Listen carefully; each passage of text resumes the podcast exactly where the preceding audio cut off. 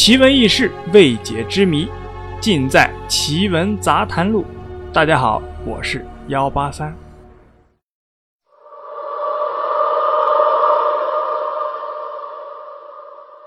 不少人有这样的苦恼：入睡后啊，常常做噩梦，甚至啊被噩梦惊醒。有的人呢还担心噩梦会给自己带来厄运，造成心理上的恐惧和不安。在民间习俗中，认为噩梦有三种：第一种是已经死去的人的托梦；第二种就是恶鬼作祟；第三种是看到未来将要发生的可怕的事情。很早啊，人们就对噩梦开始了研究，因此呢，才有了周公解梦，通过梦到不同的事物来分析未来可能遇到的事情是什么，从而呢。准备是迎接好运呢，还是预防灾难？通过梦境给人们一种未来的预兆，做好一种心理的准备。噩梦在民俗中啊，认为是一种非常不吉利的征兆。如果不消除梦境的预言，就会在未来发生各种可怕的事情。虽说是梦，但有时候做的梦啊，真的是太真实了，真实到。根本分不清到底是梦还是现实。我们今天呢，就讲一个真实的故事。这是一个网友啊讲给我听的，他自己亲身经历的一个事情。故事的主人公呢，我们就暂时叫他小张吧。这个故事啊，是小张亲身经历的。故事呢，是发生在二零一四年的夏天。那个夏天啊，很炎热。小张和他的朋友啊。去四川旅游，那天天气仿佛像下火一样的燥热。他们啊去了九寨沟，在往山上走的时候啊，小张的朋友小辉突然啊晃晃荡荡，头上的汗水直流。小张就问他怎么了，小辉说他头疼，可能啊发烧了。说完这句话，他咣当一声倒在了地上，晕了过去。小张啊。见到这种情况，连忙背起他就往山下跑去。找到了附近的一所医院，大夫看了小辉的病情，说道：“发高烧了，需要打点滴。今天啊住院输液，明天就能好了。”交过住院费，医生啊安排小辉住在四楼的病房。吃过晚饭呢，小张又给他买了点吃的，就已经是晚上九点了。在医院嘛，又没什么事情。小张啊，就随便逛逛。这时候啊，就听到旁边的病房中传来了一个男人的咆哮声：“你又做什么妖啊？非要看孙子？孙子在市里上学，没时间看你。你自己在医院躺着啊！你的工资本啊，我拿着，住院费都给你交了。”说完，便走出了房间。小张啊，在走廊的长椅中啊，恰巧就看到了这一幕。那个男人呢，浑身的腱子肉，剃着光头，脖子上戴着大金链子，从小张的身边快步的走过。小张呢也没在意，一晃啊，时间到了夜里两点多。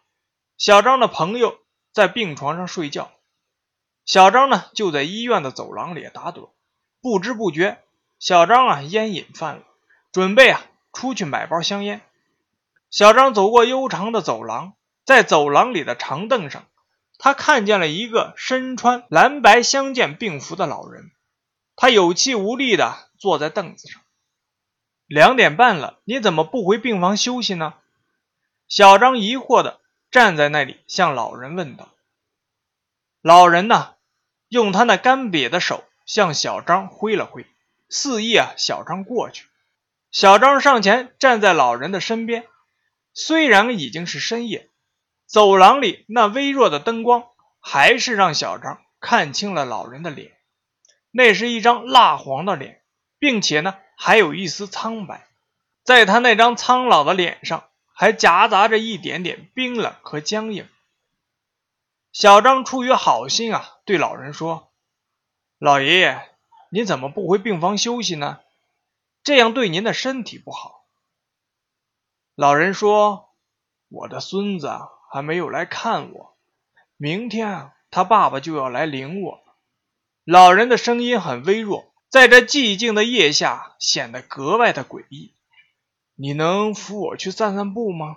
老人用他那微弱的声音在哀求小张。小张呢，想都没想，上前慢慢的扶起了老人。老人的身体啊，非常的冰冷。他们慢慢的走下了楼，不知道走了多久，老人呢突然停了下来，用他那干枯的手指着前面的那扇门。那扇门上的漆呀，已经掉的差不多了，看上去呢，已经很久很久没有人去开那扇门了。老人望着那扇门说道：“啊，你能扶我进去看看吗？”借着微弱的灯光，小张看清了门上的字：“太平间。”小张吸了一口冷气。老人示意啊，小张向前走去，可小张不愿意再继续往前走了。这时啊。老人的脸瞬间变得比以前更加的惨白，而他的力量也比以前更大了。老人硬拉着小张进了太平间。小张看见黑暗的房间里啊，躺着一具具的尸体，他们的身子啊都盖着白色的湿布。突然，那一具具尸体笔直的坐了起来。